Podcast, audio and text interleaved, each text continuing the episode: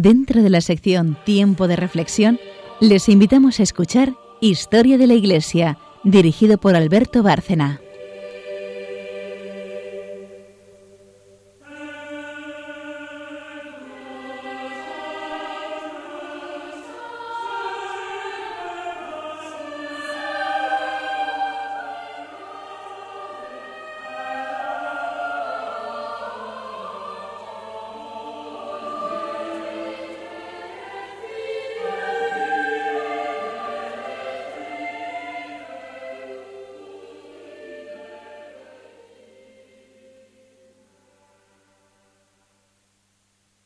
Noches, oyentes de Radio María.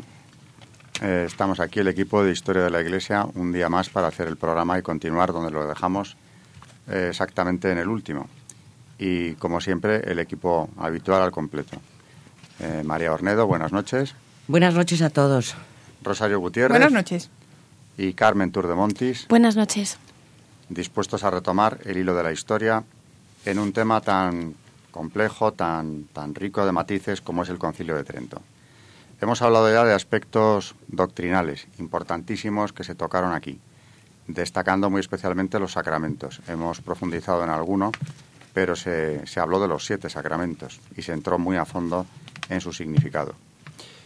Hemos visto otros aspectos, como fue los conflictos, las interrupciones, las tensiones que se vivieron, lo prolongado que fue el, concilio y ya hemos ponderado mucho la importancia que tuvo a la larga eh, en cuanto a la renovación de la Iglesia, que sin duda era necesaria. Así que comentábamos que, una vez más, Dios del mal sacó el bien. Del mal, que era la ruptura de la cristiandad, saca la reforma católica, que era desde luego eh, imprescindible y estuvo llena de frutos muy duraderos. Pero hay otro aspecto de Trento que yo también quería destacar, que, es importantísimo, si bien no tanto como el primero, pero que hay que tener en cuenta, que es el aspecto eh, de las aportaciones del concilio en el plano disciplinar. Y aquí también los padres conciliares, entraron a fondo en aspectos básicos. Eh, se trataba de regular muy estrictamente la vida del sacerdote.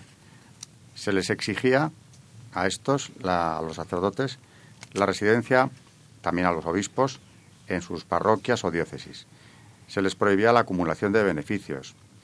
Eh, se disponía a la periódica reunión de concilios provinciales y sínodos.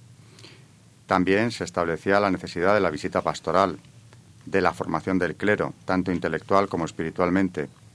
Para eso eh, quedaba establecido que habría un seminario eh, en cada diócesis y los sacerdotes en sus respectivas parroquias ya quedaban obligados a impartir catequesis a los niños e instrucción religiosa a los fieles. Hay muchísimos otros aspectos, porque Trento se ocupó hasta del arte, como debía de ser el arte cristiano, el arte religioso. Eh, estableció también en aspectos disciplinares pues, los libros sacramentales que se han venido observando desde entonces y nos permiten estudiar la historia de las familias de la cristiandad católica, libros de bautismos, de matrimonios, etcétera, quedan establecidos en Trento. Y por cierto, todas estas medidas no quedaron en letra muerta, se cumplieron escrupulosamente. De manera que, claro que hay una renovación de la Iglesia profunda, hay un compromiso mucho mayor por parte de los clérigos a partir de aquí, urgido por los papas, por los obispos, eh, que van a ser excepcionales a partir de la contrarreforma.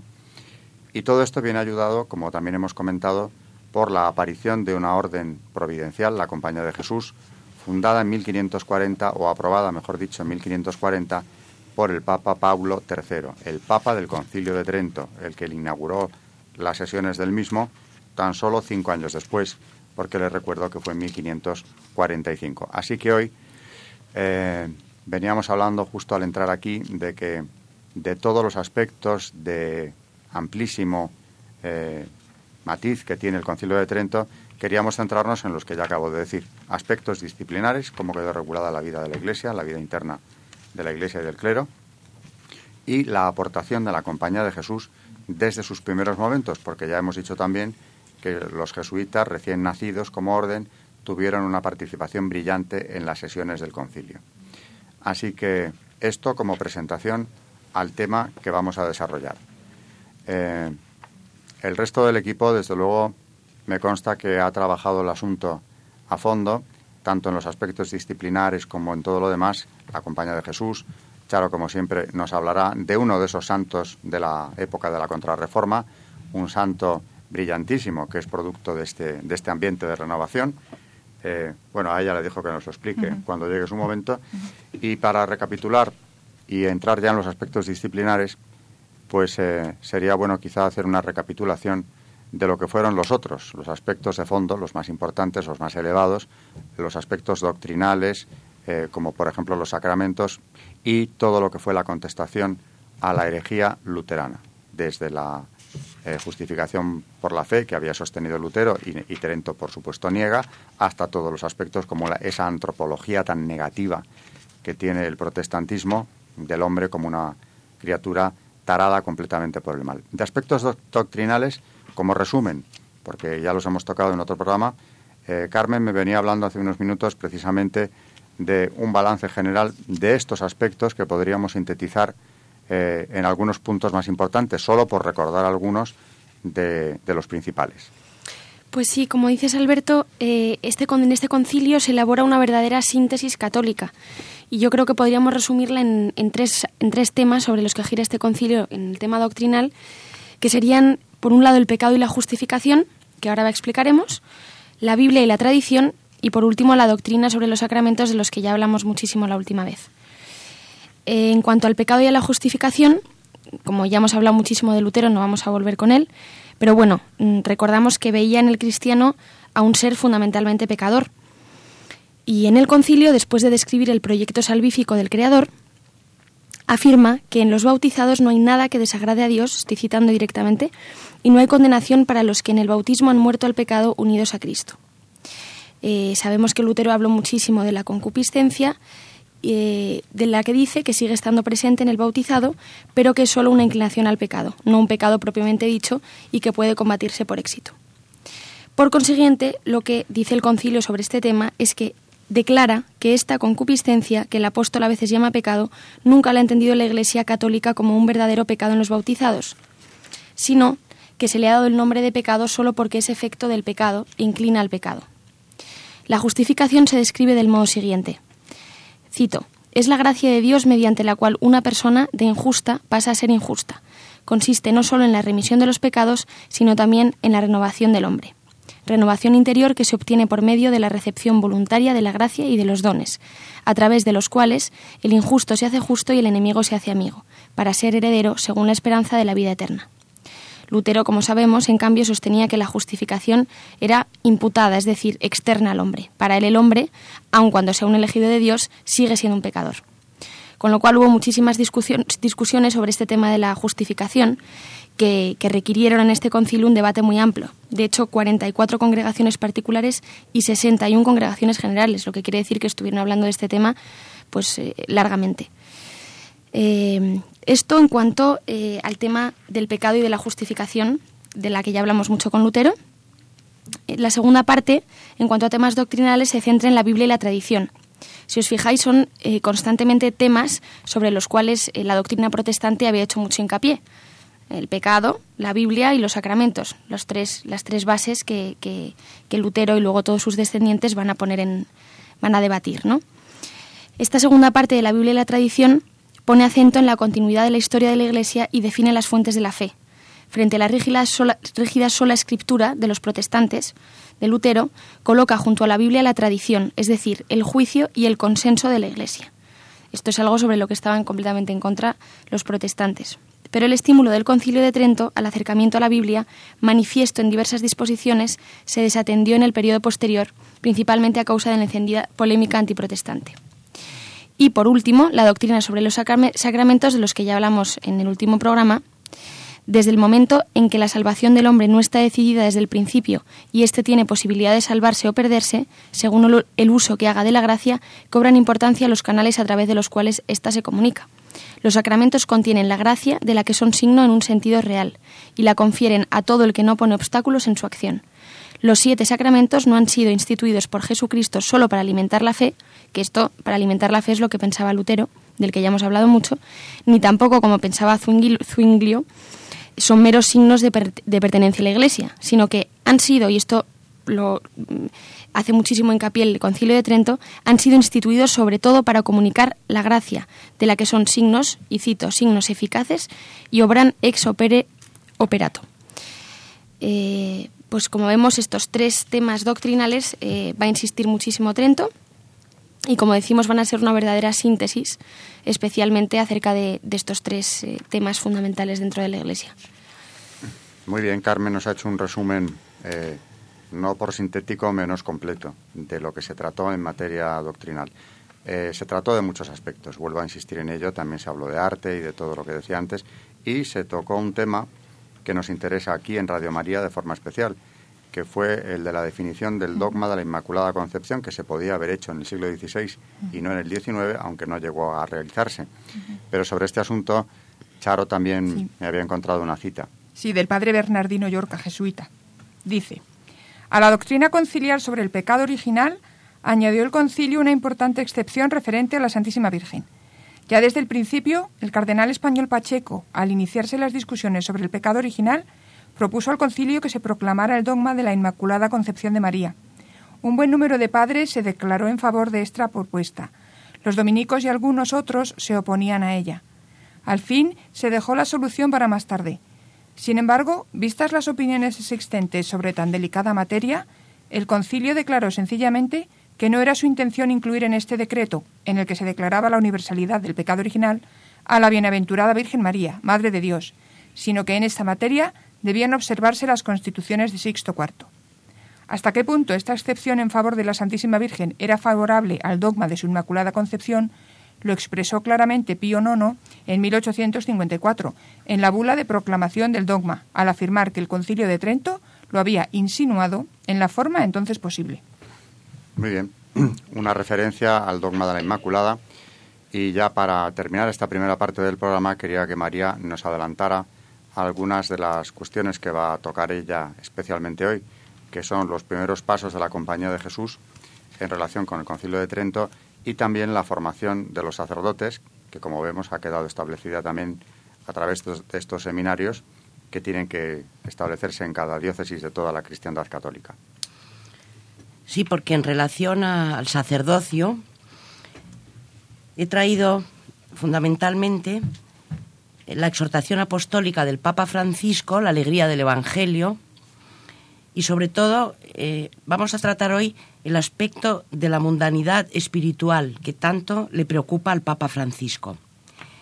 Este tema es tratado también en patrística por Gregorio Magno en su regla pastoral hablando del sacerdocio. Y da la casualidad eh, que tiene muchísimos puntos en común con la exhortación apostólica. Es que estamos hablando de Gregorio Magno del año 600. Vivió entre desde el 540 al 604, ¿no? Y este hombre, Gregorio, de familia senatorial, el prefecto de Roma, el monje, el diácono legado papal, el papa, tuvo que dar respuesta a interrogantes ineludibles que presentaba su tiempo, el del nacimiento de Europa. Esta pastoral se distinguió siempre por su equilibrio, fidelidad, discernimiento prudente, espíritu desprendido y sentido de la responsabilidad y oportunidad. Se le ha llamado el Papa de la Caridad. Yo creo que esto mm, viene en relación a la formación de un sacerdote sobre todo los peligros que tenemos hoy en día, tanto laicado como sacerdotes, y que es muy interesante. ¿no? He traído unos textos muy, muy interesantes. Claro, queríamos hacer hincapié aquí en el programa en la importancia de esa formación sacerdotal y María ha encontrado este texto, vuelve, como suele hacer, a los padres de la Iglesia, a los primeros tiempos de la Iglesia, y, luego también nos va a hacer alguna cita de San Gregorio Magno eh, sumamente oportuna. Es decir, que lo que ella está destacando precisamente es eso, la importancia de esta formación, eh, algo de lo que ya se ocuparon los padres conciliares en Trento. Y mm, al hilo de esto, pues vuelve a relacionar, dando un salto de siglos, lo que sigue siendo doctrina de la Iglesia, lo que sigue siendo magisterio de la Iglesia, como lo que acaba de decir el Papa Francisco, con lo dicho por este gran santo, San Gregorio Magno, en el siglo VI, nada menos. Así que bueno, mm, de todos estos aspectos, después de la sección del santo, que tiene que ver con, con el tema del día, María volverá también sobre ello, pero también quería que me hiciera antes de, pasar a la siguiente sección algún comentario, eh, cualquiera de vosotras, sobre la compañía de Jesús en esos primeros, en esos primeros pasos y sobre la formación sacerdotal. Bueno, pues eh, hablamos ya el programa anterior, me parece, un poco de cómo comienza la compañía de Jesús. Ahora mm, eh, sabemos que tuvo una influencia fundamental en el Concilio de Trento. Eh, hablo un poco de, algunos, algunas pinceladas de, bueno, como no voy a volver a contar la biografía de San Ignacio de Loyola, voy a dar algunas pinceladas de lo que supuso la compañía en ese momento, ¿no? de la historia de la Iglesia. Pues bueno, cualquiera que lea con atención, como nos ha contado María hablando del Papa Francisco, la entrevista que una entrevista que dio el Papa Francisco hace poco, eh, reconoce que el vocablo con el que habla no es suyo, sino de Ignacio de Loyola. Habla mucho de la palabra discernir, que según escribió el fundador de la Compañía de Jesús, es buscar en todo lo que más agrada a Dios. Y yo creo que con esa frase nos podríamos, podríamos eh, definir lo que fue y lo que debería de seguir siendo el espíritu de la compañía de Jesús. Eh, creo los ejercicios espirituales, de los que luego también hablaremos un poco. Eh, ¿Qué más? Bueno, pues tantas y tantas cosas. De hecho, Loyola, San Ignacio de Loyola no leyó jamás un escrito de Lutero. Y es que realmente no le interesaban estas disputas teológicas, porque lo único que quería era conducir a nuevos fieles a Cristo. Su propuesta era una orden sin claustro ni cánticos propios, con una elevada movilidad de sus miembros, sumisión plena a un superior elegido de forma vitalicia y, ante todo, yo creo que es lo que más, sobre lo que más vamos a hacer hincapié, un voto adicional de obediencia rendida al pontífice. Voy a citarle a San, a San Ignacio, para ejecutar todo lo que pudiera mandarnos para ir a todas las tierras entre turcos, paganos o herejes, a donde quisiera enviarnos, sin duda o dilación algunas, sin hacer preguntas, sin poner condiciones y sin esperar una recompensa, escribió él mismo de su puño y letra. Con lo cual vemos aquí que realmente este voto es, muy importante dentro de, de la espiritualidad ignaciana. Su experiencia militar influye enormemente en esta organización y estos miembros de la compañía crean creían que la educación y la ayuda a los pobres eran los medios más adecuados para salvar almas. Con lo cual, con lo cual yo creo que este sería un pequeño resumen de, lo que viene a ser la misión jesuítica que, San Ignacio imaginó. Para llevarla a término debían recibir una formación, formación que luego, siglos después, mm, llevarán realmente el bagaje intelectual de la Iglesia, porque ya sabemos que los jesuitas fueron mm, y siguen siendo mm, pues los intelectuales por excelencia eh, dentro de la Iglesia. Entonces, como decimos, debían recibir una formación acorde con el gran calado de su objetivo y lo resume, lo resume su célebre lema Ad Majorem Dei Gloriam, para mayor gloria de Dios.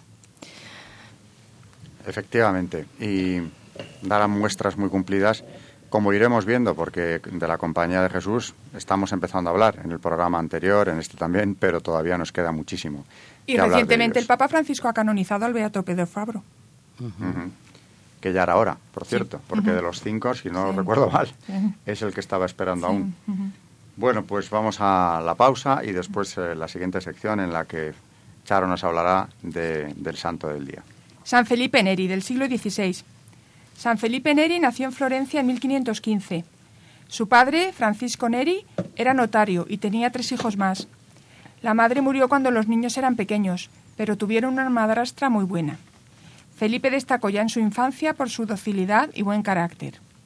Sus primeros profesores de religión fueron los dominicos de San Marcos, cuyas enseñanzas y ejemplo marcaron profundamente a Felipe. Creció en devoción, atractivo y alegría, y era muy popular entre todos los que le trataban.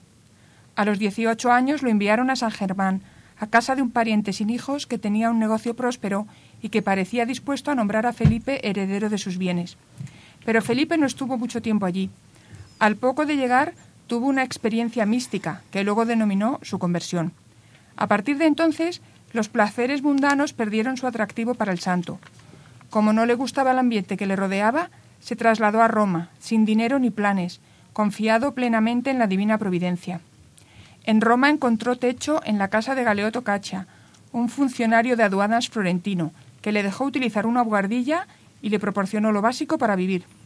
Felipe necesitaba muy poco. Su dieta consistía en pan, agua, algunas aceitunas u hortalizas y una sola comida diaria.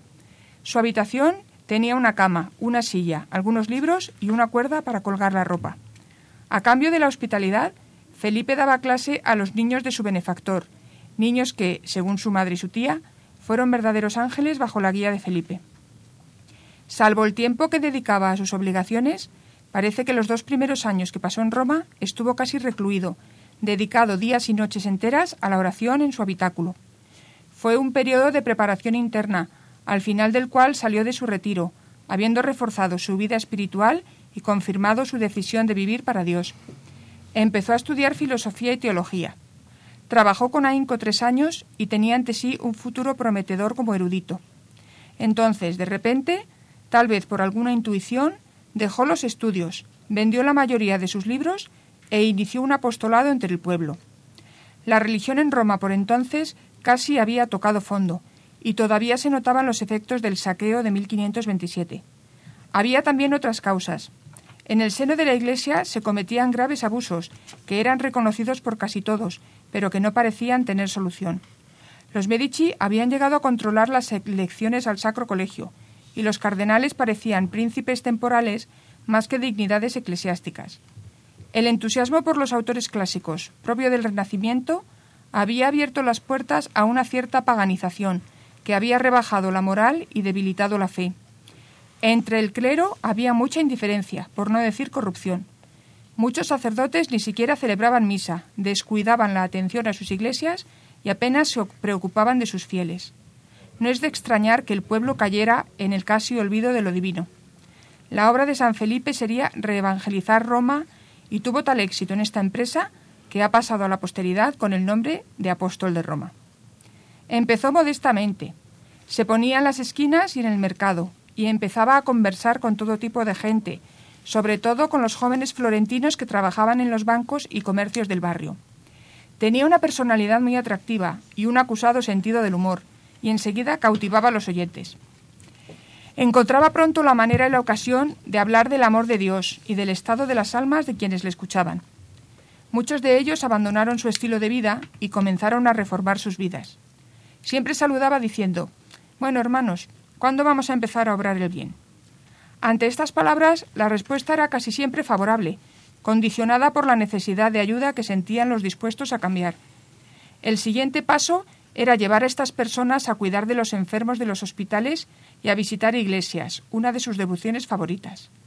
Dedicaba el día a los hombres, pero al anochecer se retiraba a la soledad, a veces bajo el pórtico de una iglesia o en las catacumbas de la Vía Apia. Fue aquí donde tuvo una visión. Mientras rezaba fervorosamente para obtener los dones del Espíritu Santo la víspera de Pentecostés del año 1544, vio una especie de esfera de fuego que le entraba en la boca y que a continuación le ensanchó el pecho. Al momento se sintió invadido por paroxismos de amor divino y empezó a rodar por el suelo diciendo Basta, basta, Señor, que no puedo soportarlo más. Una vez incorporado y más tranquilo, se llevó la mano al corazón y notó un bulto del tamaño de un puño que ni entonces ni luego le dolió nunca.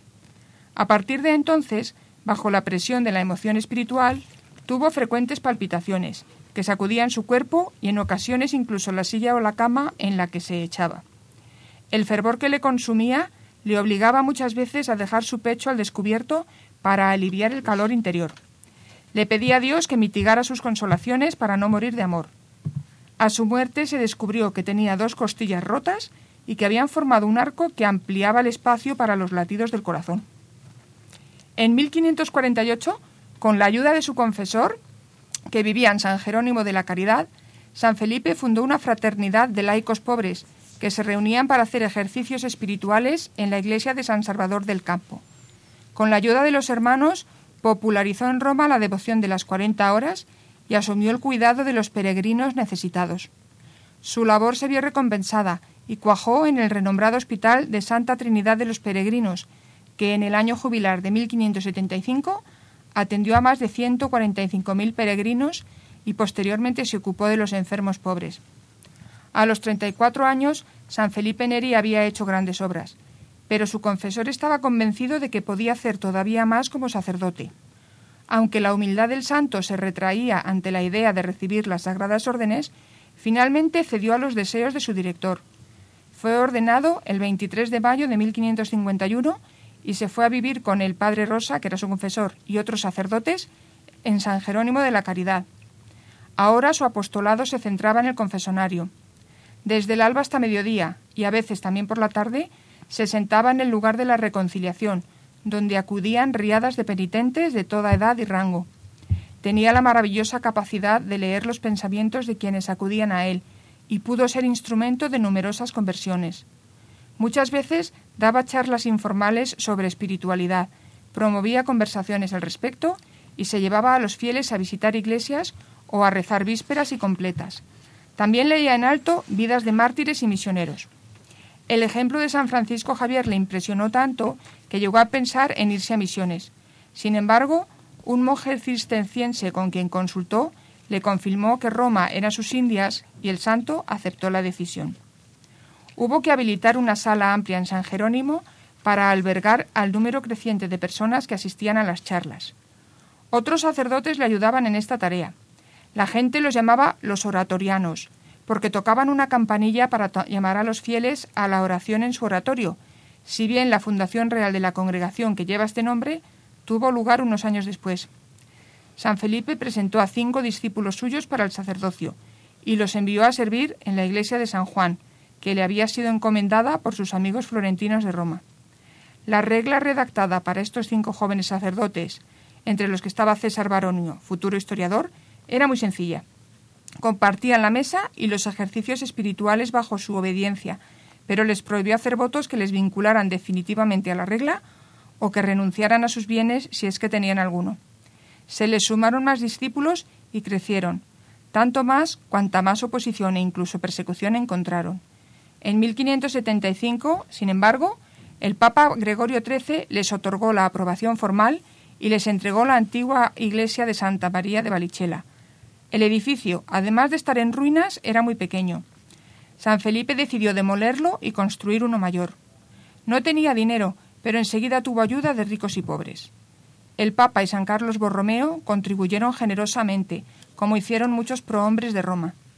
Entre sus discípulos había cardenales y príncipes, que muchas veces quedaban desconcertados ante lo que el santo hacía y decía, porque era un santo poco convencional. Es posible que obrara así para ocultar su profunda emoción espiritual o para humillarse ante los demás. La humildad fue la virtud que más se esforzó en ejercer y que más procuró inspirar en quienes le rodeaban. Pero no tuvo mucho éxito al tratar de eclipsar su propia santidad a los ojos de los demás, ni en ocultarle los dones y gracias extraordinarios que le habían sido concedidos. Siempre estuvo delicado. En una ocasión, aquejado de un cólico, se le apareció Nuestra Señora. Estaba tumbado, agotado, cuando se levantó de repente con los brazos abiertos exclamando Oh, bellísima Virgen, oh, Santísima Virgen. Uno de los médicos presentes le agarró del brazo, pero él quería soltarse porque quería abrazar a la señora que había tenido el detalle de visitarle. Entonces, al darse cuenta de la presencia de los dos médicos, se tumbó y escondió la cabeza como un niño avergonzado. Por medio de él muchas personas recobraron la salud perdida. Llegó a profetizar hechos futuros y todos ellos ocurrieron luego. Estaba tan volcado en lo sobrenatural que algunas veces le resultaba difícil llevar a cabo las tareas de este mundo. No era raro que cayera en éxtasis al rezar el oficio divino, al celebrar la misa o incluso al vestirse. Hay testimonios que indican que la cara le resplandecía en tales momentos. En abril de 1577, las obras de la llamada Iglesia Nueva estaban muy avanzadas. La congregación del oratorio podía trasladarse allí en breve, pero su superior siguió viviendo en San Jerónimo. Llevaba allí 33 años. No se mudó a la Iglesia Nueva hasta 1584 en cumplimiento del deseo expreso del Papa. Pero no vivía ni comía con la comunidad, si bien sus hijos espirituales tenían plena libertad de acudir a él en todo momento. Y la verdad es que su habitación estaba siempre llena de visitantes de todo tipo. El pueblo de Roma lo tuvo luego en gran veneración. Todo el colegio de cardenales acudía a consultarle y a recibir aliento espiritual. Hasta los extranjeros de paso en Roma querían conocerle. De esta forma, en su habitación, continuó su apostolado al mismo tiempo que la edad y los achaques reducían su libertad de movimiento. Ricos y pobres subían las escaleras que conducían a su habitación en lo alto de la casa, con una terraza que daba a los tejados de la ciudad, porque siempre le gustaron los espacios abiertos, y aconsejaba a todos según su situación. Al final de su vida, San Felipe tuvo varios ataques graves de los que se recuperó tras recibir la extrema unción. Dos años antes de morir, pudo delegar su responsabilidad de superior en su discípulo Baronio.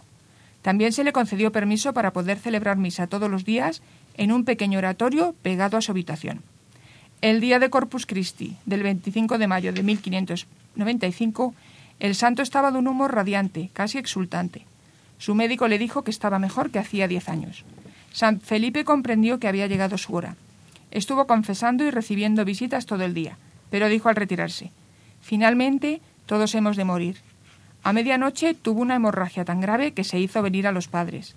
Estaba claro que agonizaba.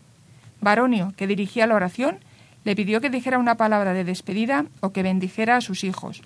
El santo no podía ya hablar, pero alzó la mano y murió impartiendo la bendición. Tenía ochenta años y había cumplido su trabajo.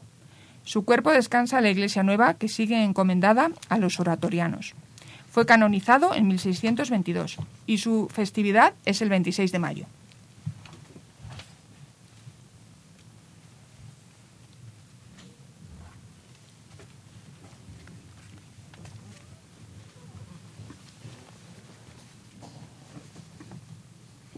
La biografía de un santo importante, renovador de la vida cristiana en los ambientes de la curia. Porque una de las palabras clave de aquella época, del siglo XVI, en pleno desgarro por la herejía luterana, es precisamente la renovación, renovación espiritual. A lo largo de todo el siglo, en el mundo católico, se produce con una intensidad impresionante. Y de forma muy especial, hemos hablado de un santo que vive y, trabaja en Roma, pero también tenemos que volver a España o centrarnos en nuestra historia, porque la historia de la Iglesia es en este momento también en buena parte historia de España. Y España condensa ese espíritu de la contrarreforma a través de las figuras que precisamente proceden a esa renovación espiritual. Aquí en el siglo XVI, como máximos representantes de esa espiritualidad renovada y fortalecida, encontramos a un San Pedro de Alcántara, el reformador de los franciscanos, y de forma muy especial, desde luego, la figura inmensa de Santa Teresa de Jesús, de la que tenemos que ocuparnos, y de San Juan de la Cruz, que también extiende la reforma del Carmelo, eh, como Santa Teresa lo había hecho con la rama femenina, a los varones carmelitas, que también vuelven a recuperar una espiritualidad mucho más elevada y mucho más eh, desprovista de todo lo que no sea imprescindible, de la búsqueda de la voluntad de Dios. Santa Teresa, desde luego, y San Juan de la Cruz son cumbres de la mística. Y no es casualidad, ni mucho menos, que sean castellanos eh, que viven, que tienen como eh, escenario en su actuación esa Castilla con la que Carlos V se identifica tanto que tras abdicar viene a vivir aquí, a, Extremadura, o esa Castilla en cuyo corazón Felipe II, y seguimos en un periodo muy cercano también al Concilio de Trento, va a levantar el monasterio del Escorial, que es todo un símbolo de la contrarreforma, identificados padre e hijo como el resto de la dinastía de la Casa de Austria, con esa nueva espiritualidad reformada, llena de vitalidad, que podríamos resumir en el espíritu de Trento y de esa compañía de Jesús tan combativa, que pone el acento, como decía María antes, en esa formación del sacerdote con una proyección universal, con una proyección de llevar la fe a las misiones, de llevar la fe propagar la fe católica por el mundo y, desde luego, ocuparse de la formación de la juventud y de los propios sacerdotes, darles eh, un máximo potencial a la hora de propagar esa fe y de ser fieles a Cristo. Sobre la formación de los sacerdotes, María al principio del programa nos estaba hablando de dos citas muy interesantes porque le recuerdo que relacionaba precisamente al Papa Francisco, a la Compañía de Jesús y a San Gregorio Magno, volviendo a la antigüedad que siempre es interesante hacerlo.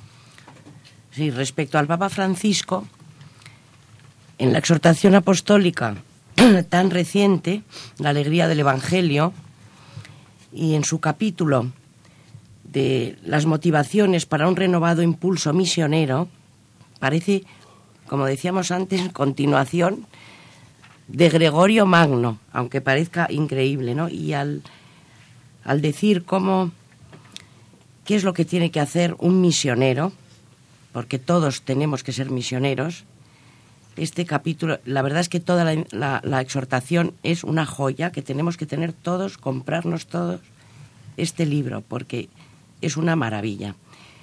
Dice Evangelio. Recuerda a nuestros oyentes, por si alguno no lo recuerda, el nombre de la exhortación. Sí, se llama La alegría del Evangelio, ¿eh?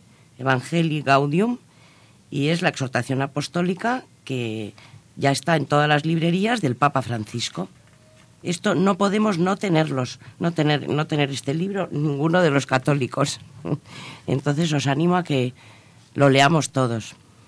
Y en este capítulo mm, de la evangelización dice, evangelizadores con espíritu quiere decir evangelizadores que oran y trabajan.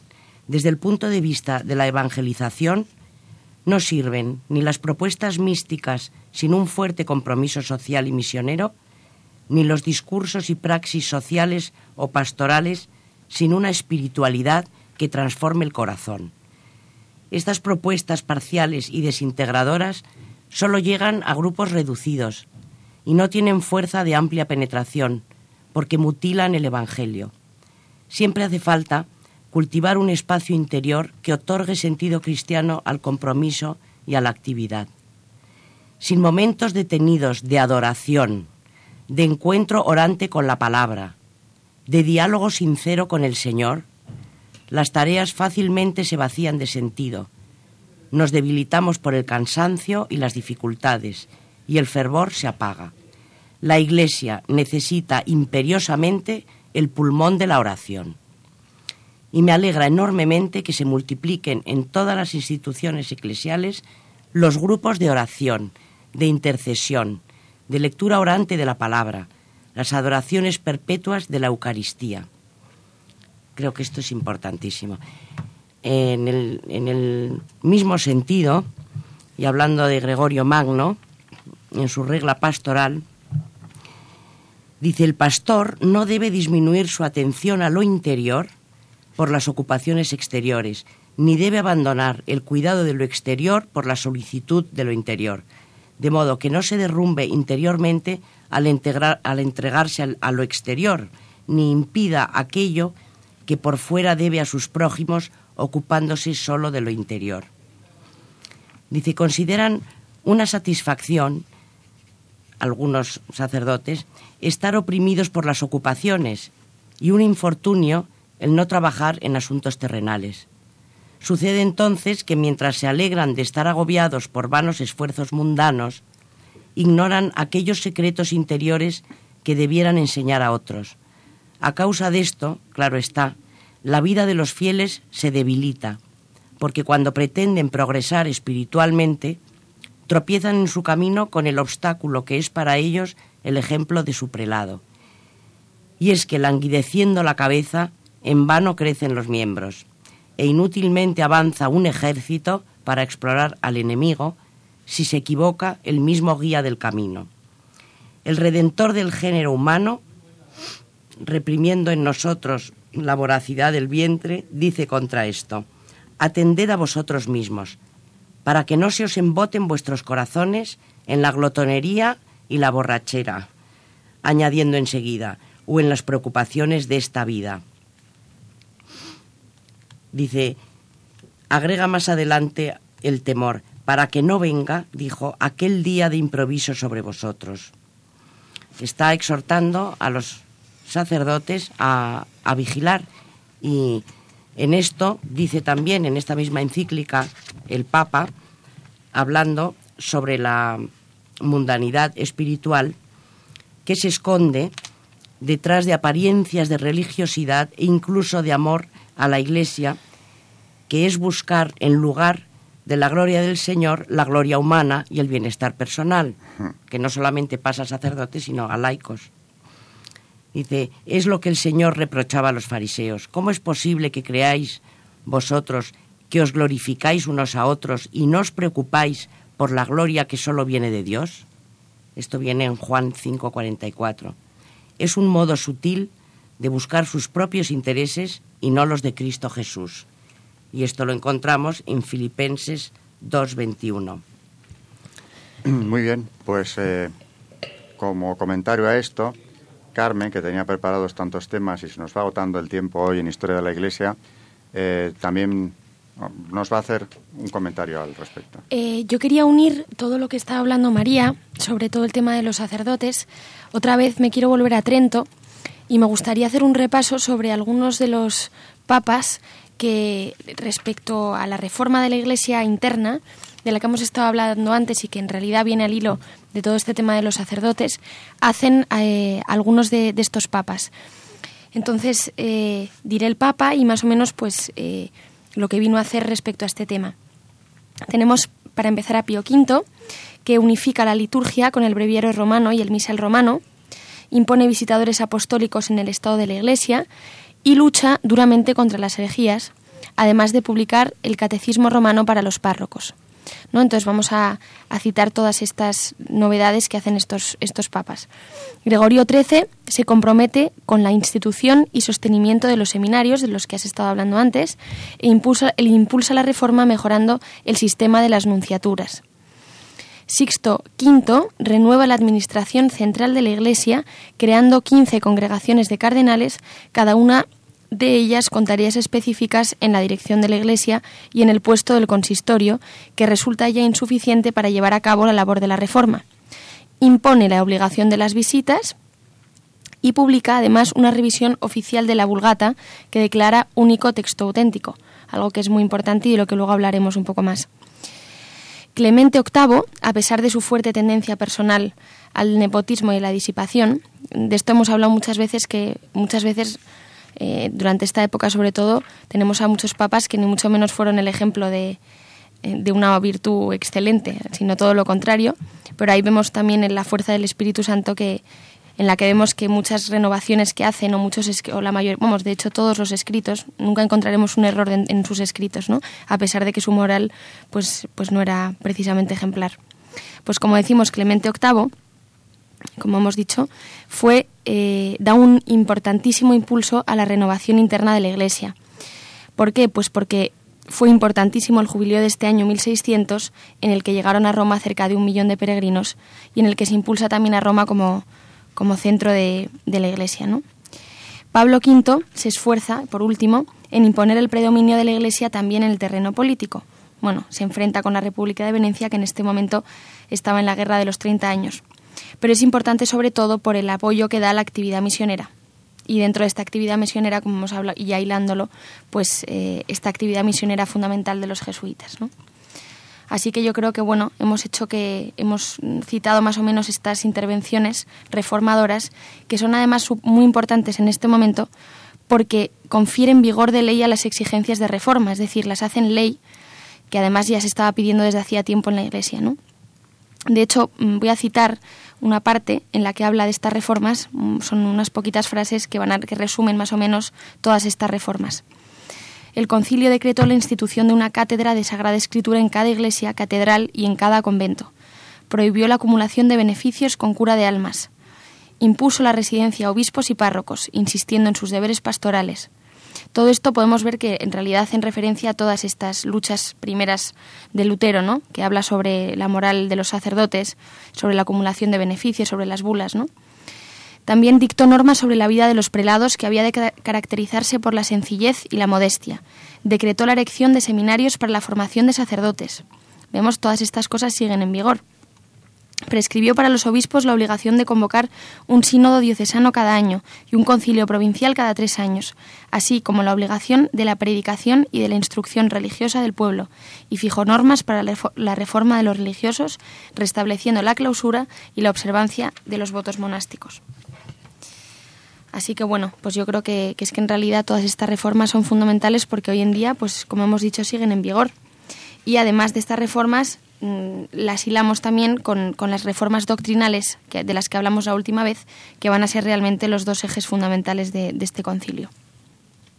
Un concilio que marca un antes y un después, un concilio fundamental, del que, repito, nunca es suficiente lo que podamos insistir en ello, la Iglesia sale reforzada y dispuesta a aceptar el desafío de los nuevos tiempos, de la modernidad y, dar el impulso suficiente eh, para seguir aquí, como decían también todo el resto del equipo, mm, Claro que no es obra de los hombres que han formado la Iglesia, es obra de Dios, pero el concilio supo interpretar los tiempos, la dificultad que se venía eh, sobre la Iglesia y, sobre todo, algo que había que hacer independientemente de ese desgarro de la ruptura luterana. La renovación de la Iglesia desde dentro, eh, siempre fijándose en los aspectos positivos, fijándose en lo que había que recuperar, volver a esa pureza originaria de, la Iglesia Católica, pero con un impulso renovado y analizando, regulando todos los aspectos como Carmen acaba de recordarnos ahora. En los pocos minutos que nos quedan de, de programa, eh, Yo quisiera citar a los participantes españoles. Un comentario sobre el Concilio de Trento y sus participantes españoles. Sí, destacaron el obispo de Jaén del que hemos hablado, Pedro Pacheco, que luego fue elevado al cardenalato, y también la Inés y Salmerón, que eran jesuitas, Melchor Cano y Domingo de Soto, dominicos, y los franciscanos Alfonso de Castro y Andrés Vega. Luego los españoles destacaron en la obra de Trento y en la posterior consecuencia que tuvo en toda la historia de la Iglesia. Sí, sí, brillantísimos representantes de la Iglesia española en Trento, desde luego. Y ya para ir terminando el programa de hoy, María. Yo quería terminar con Gregorio Magno en su regla pastoral número 4 eh, respecto a la humildad en los pastores y que nos viene muy bien a nosotros. Ya lo creo, nunca es suficiente. dice de una manera increíble, dice, es necesario que cuando nos lisonjeen la abundancia de virtudes, el alma vuelva su mirada a la propia debilidad, rebajándose saludablemente a lo más bajo. Al humillarse el corazón por el recuerdo de su debilidad, se consolida más robustamente en la virtud ante el autor de la humildad, porque sucede también muchas veces que Dios omnipotente, a la vez que perfecciona el alma de los pastores, en gran medida las deja también imperfectas en otra pequeña parte, para que al brillar con virtudes admirables se humillen con el hastío de su imperfección. Así, puesto que no pueden vencer hasta el final, no se atreverán a engreírse por sus actos más destacados. Es una, una preciosidad. Esta regla pastoral me parece que nos hace falta a todos, pastores y laicos. Mm. Hoy hemos puesto o hemos hecho hincapié en esa importancia que ya se exaltó en Trento de la formación del sacerdote, que naturalmente es pilar de la Iglesia, pilar de la comunidad cristiana.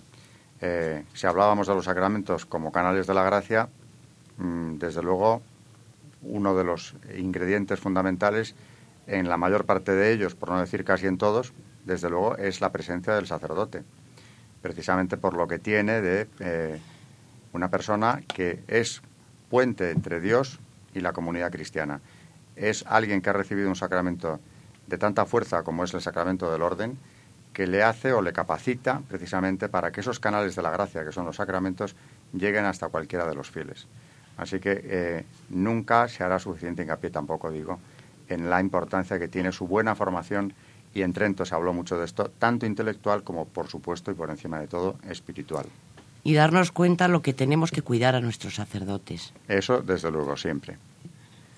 Bueno, yo os quería recomendar mucho, supongo que ya en esta emisora os habrán hablado de la película de Mary's Land. Y hablando de los sacerdotes, eh, me acuerdo que uno de los testimonios eh, habla, bueno, o, dice en un momento dado algo que me, que me, la verdad es que me hizo pensar, porque es, es verdad, que, que estamos acostumbrados a, oír hablar mal de los sacerdotes por todas partes, ¿no? En la prensa, en la televisión y, todo eso, ¿no? Pero también decir que, los hay buenos, ¿no? Lo que pasa es que cuesta más encontrarlos porque parece, parece que, no, que no están. Y, nada, decir también que los tenemos que cuidar mucho porque también son seres humanos, además de sacerdotes. Y, nada, pues eso. También decir, pues ya hilando con, con historia de la Iglesia, que vemos que es en este periodo cuando se, se reforma realmente todos estos temas que Lutero había puesto en entredicho, ¿no? Eh, que en realidad además en un principio tenía razón, porque todo el tema de las bulas, de, la moralidad, de los sacerdotes, en fin, eh, la verdad es que Trento lo encara de una manera admirable y en realidad sigue en vigor, o sea que, pues como vemos, eh, y ya para terminar, decir que, la importancia de Trento en el tema sacerdotal la verdad es que es, es fundamental. ¿Algún comentario más, Charo, tú para acabar también? La universalidad de la Iglesia yo creo que se va a demostrar muy mucho a partir de toda la actividad misionera que se va a desplegar eh, también acompañada por los avances en la navegación, las nuevas tierras y a ver si algún día podemos tratarlo también. Y hablando de la Compañía de Jesús, ya lo creo que habrá, que hablar de sus misiones y de las misiones de los franciscanos, porque aquí en Historia de la Iglesia todavía casi no hemos tocado la Iglesia en América, que es un tema esencial, que también a partir de aquí, porque estamos en el 16, todavía nos queda mucha historia de la Iglesia, tendremos que ir recurrentemente ocupándonos de ello. Hay tanto que hablar de la, de la Iglesia en América, ¿verdad? En la América española, eh, concretamente, que, nos queda mucho, muchísimo temario por delante. Bueno, nos vamos a ir despidiendo ya de, de, nuestros oyentes de Historia de la Iglesia aquí en Radio María, esta casa a la que tan agradecidos estamos por darnos oportunidad de, bueno, de prestar algún pequeño, pequeñísimo, pero algún servicio a la Iglesia desde aquí precisamente con el ánimo de, de cumplir la voluntad de Dios, como quiere su Santísima Madre. Buenas noches, oyentes de Radio María. Buenas noches, María Ornedo. Buenas noches y gracias a todos por escucharnos. Charo Gutiérrez. Hasta el próximo programa, si Dios quiere. Y Carmen Turdemontis. Buenas noches y muchas gracias. Buenas noches también a vosotras. Adiós.